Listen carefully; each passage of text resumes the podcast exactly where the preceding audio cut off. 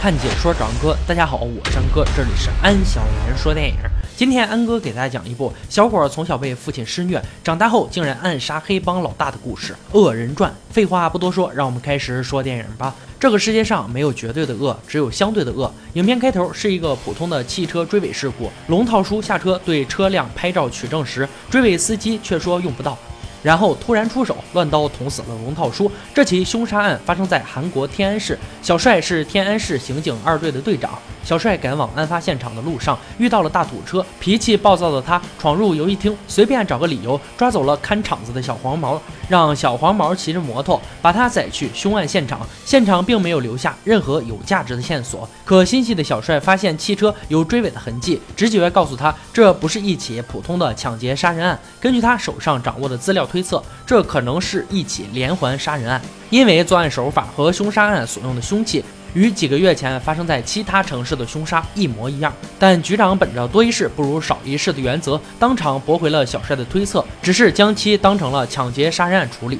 马东锡在本片饰演一位叫强哥的黑帮大佬，一身健壮肌肉，谁要敢得罪强哥，就会被装进沙袋里练拳。那时，二零零五年，韩国流行老虎机，强哥做的就是赌博生意，掌管着天安市一半以上的娱乐场所。因为警察局长被他收买，所以一般警察不会找他麻烦。但凡事都有个例外，这个例外就是小帅。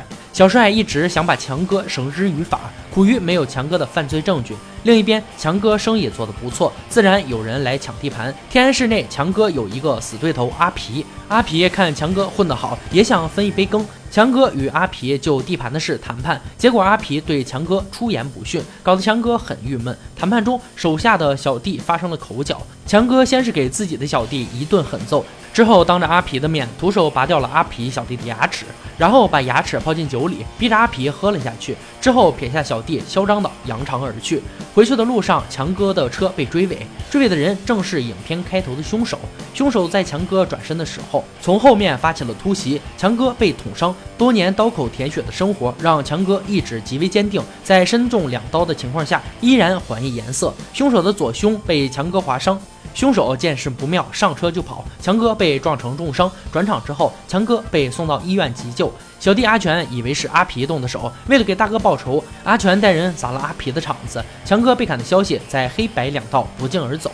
混黑道的讲究的就是一个面子，折了面子的强哥发誓要将凶手挫骨扬灰。根据打架经验，强哥告诉阿全，他凭借多年的黑道直觉，这不是阿皮所为。根据模糊的记忆，强哥写下凶手的车牌号，递给阿全，还找来画师画出了凶手的画像，然后让阿全去查。小帅来到强哥养生的会所，询问他被砍的事。他觉得强哥被刺与连环杀手有关，但强哥决定用自己的方法解决凶手，争回面子。所以小帅无功而返。小帅来到地下停车场寻找强哥的大奔，发现尾部被追尾的白色痕迹，因此肯定刺杀强哥的就是连环凶手。小帅回到警局后，跟局长讲明情况，说强哥是破获连环杀人案的关键，请求调令监视强哥。结果再次被局长拒绝，让他哪凉快哪待着去。小帅这次决定来片大的，所以无论如何也要从强哥这里得到点线索，然后抓住凶手。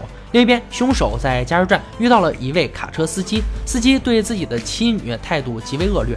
凶手听闻后，恨从心中起，恶向胆边生，三下五除二的捅死了司机。之后开着卡车驶离加油站，卡车上凶手看到司机给女儿准备的生日蛋糕，凶手有那么一丝迟疑。从凶手的反应推测，他童年应该是有个施暴的父亲。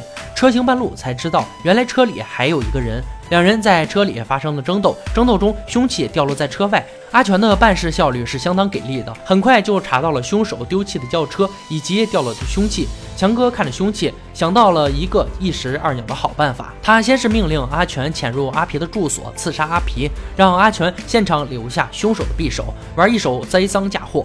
接着，强哥约见了小帅，表明想要和他联手抓住凶手。不过丑话说在前头，信息共享，最后谁先抓住凶手，谁就有处置权。这样他就除掉了一个竞争对手，而且还把死因嫁祸给了凶手。通过小帅，还可以获得凶手更多的信息。而小帅正愁领导不给人马，这次可以借助强哥的力量。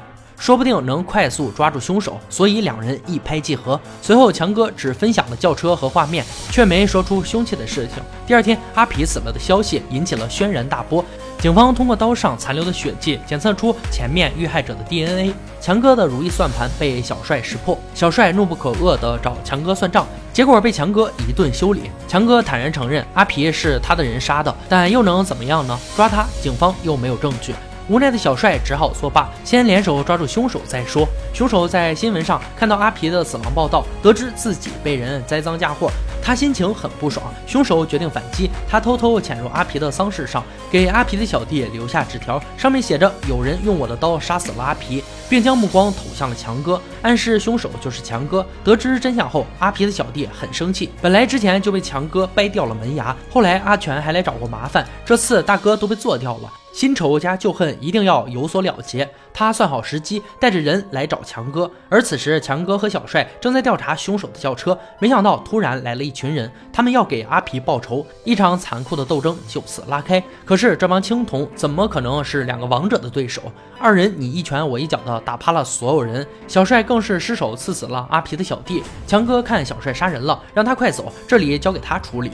凶手这边，他刺杀强哥之前就用了相同的方法杀过三个人人，没杀成强哥，他觉得很委屈。于是他又杀了一个狗场老板泄愤，随后还杀了两个货车司机。这样的人渣在世上多活一天，就有更多生命受到威胁。他的屠刀每天都在淌血。这天他杀了一个有钱人，随后给人家的老婆打电话说：“我绑架了你老公，赶紧把钱送到某某饭店来。”凶手先是给了饭店老板娘二十美刀，为的是让老板娘帮他出头拿赎金。之后他喝了一瓶酒才离开，就是这个酒瓶留下了他的指纹。这下终于给小帅他们关键的线索。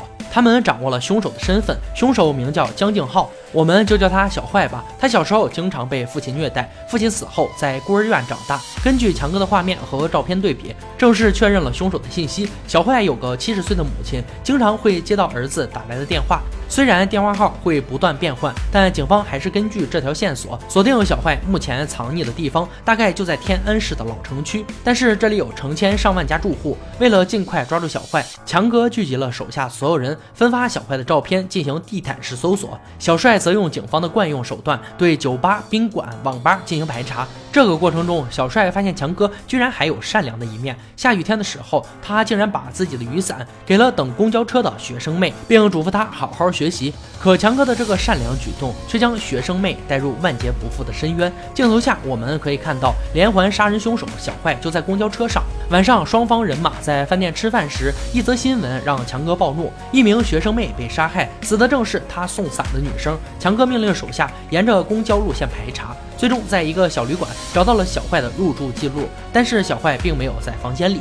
于是强哥和阿全以及小帅在外面设下埋伏。良久之后，一辆车徐徐而来，车主正是小坏。此时街道异常宁静，似乎一根针掉下来都能听见。小坏察觉到有什么不对劲，立马一脚地板油，直接开溜。强哥和小帅在后面各自开车紧追不舍。一番紧张刺激的街头追击后，三车同时报废，三人分开对小坏围追堵截。阿全与小坏相遇，结果不敌，被小坏刺死。全哥根据阿全死前的提示，在一个 KTV 前面发现一些血迹。这次小坏跑不了了，强哥确定他就在里面。强哥进去，直接开始地毯式搜索。突然看到两个瑟瑟发抖的女孩在唱歌，这引起了强哥的注意。他走进包间，手指向洗手间，女孩点点头。没错，小帅正持刀在里面阴着。他想埋伏在里面，趁机做掉强哥。可小坏万万没想到，暴怒的强哥一脚踹开卫生间的门，然后隔着门板把小帅揍得半死。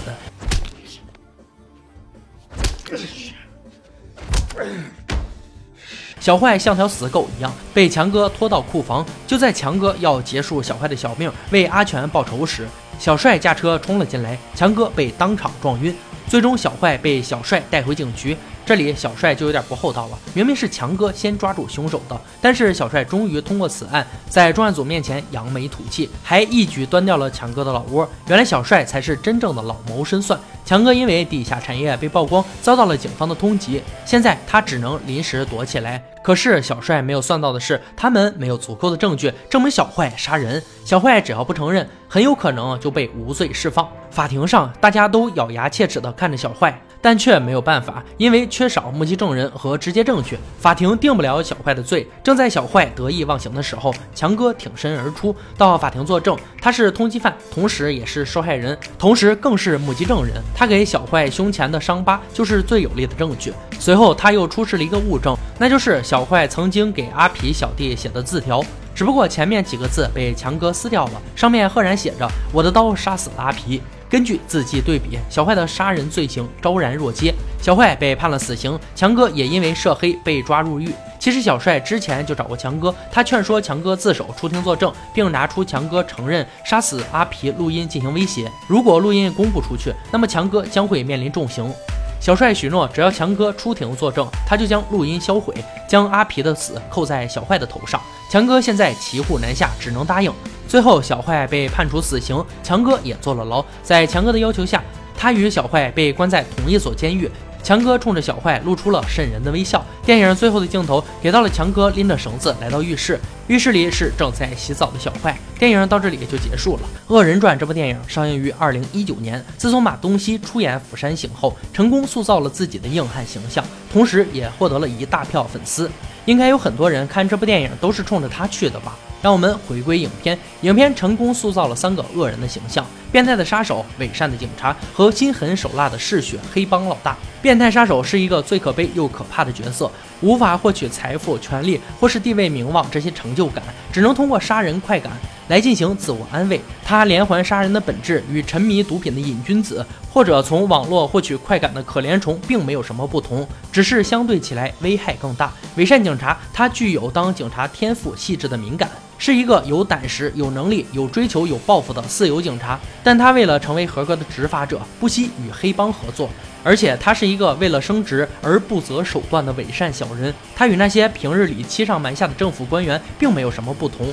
他执着的法律审判和正义旗帜，不过是在欺骗自己罢了。嗜血黑帮老大在影片开始的五分钟后，从沙袋里倒出来一个人，让观众惊讶不已。随后徒手掰掉对方小弟的两颗门牙，可以得知他是一个残暴五星级的老大。但是随着影片进展，你会发现他其实是一个具有沟通能力、领导能力、情商极高的领袖型人物。当然，这个黑帮大佬平时也会经常锻炼身体，也因为他的强壮身体被凶手刺中后依然面不改色。毕竟是老大，如果自己不够优秀，怎么可能受到小弟们忠诚的追随？即使在监狱，也依然有着千万小弟的追捧。很多描绘暴力的电影，最终会把结尾落在暴力不能真正解决问题，反而会循环往复的滋生仇恨。这个点上，《恶人传》倒是把结尾结在了以暴制暴上，而这样的剧情使电影整体火爆有余，但回味不足。看的时候萌生的那点爽感，也在后续的思考中消失殆尽了。好了，今天解说就到这里吧。喜欢哥解说，别忘了关注我哦。看解说找安哥，我是安哥，欢迎大家订阅我的频道，每天都有精彩视频解说更新。我们下期再见。